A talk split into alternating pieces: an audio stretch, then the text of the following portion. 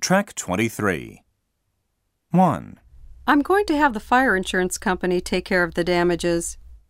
2, I'm going to have the tailor around the corner make my double breasted suit. 3, I'm having my son run the coffee shop downstairs. 4, I'm having my son wash the car. 5, Which construction company are you going to have add onto the house? 6, Who you're going to have house sit? 7, I'm having my second youngest child keep the books.